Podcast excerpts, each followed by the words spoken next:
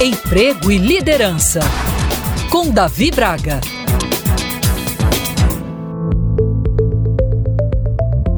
A vida nada mais é do que aquilo que permitimos. Cada decisão que tomamos ou deixamos de tomar produz reflexos em nosso dia a dia, tanto no lado profissional quanto no pessoal. Por isso, reclamar daquilo que tem aceitado em sua vida, além de não ser sábio, mostra que você não tem protagonismo e fica como uma criança reclamando por reclamar.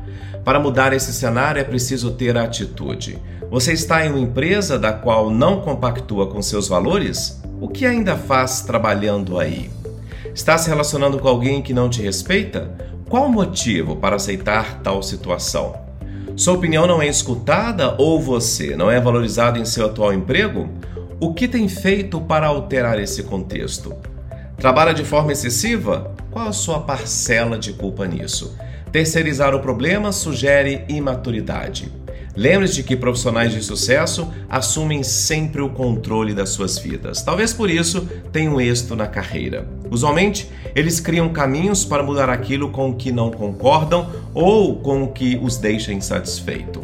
Já os demais, ou os medianos, o que fazem? Preferem deixar a vida passar. Quando percebem, meses ou até mesmo anos se passaram. E claro, eles estão sempre se lamuriando com a síndrome de Hardy. Para você que não sabe, é um desenho bem antigo onde o personagem ficava repetindo: Ó oh vida, ó oh céus. Nos dias de hoje, cada vez mais, as pessoas têm buscado equilíbrio a fim de conseguir dar conta de todas as esferas da vida, profissional, pessoal e espiritual. Além de ter tempo livre para outros afazeres ou simplesmente para não fazer nada. Como bem sabemos, o ócio também é criativo e pode render novas ideias, projetos e direções na vida. Então, saiba que você está exatamente onde trabalhou para estar.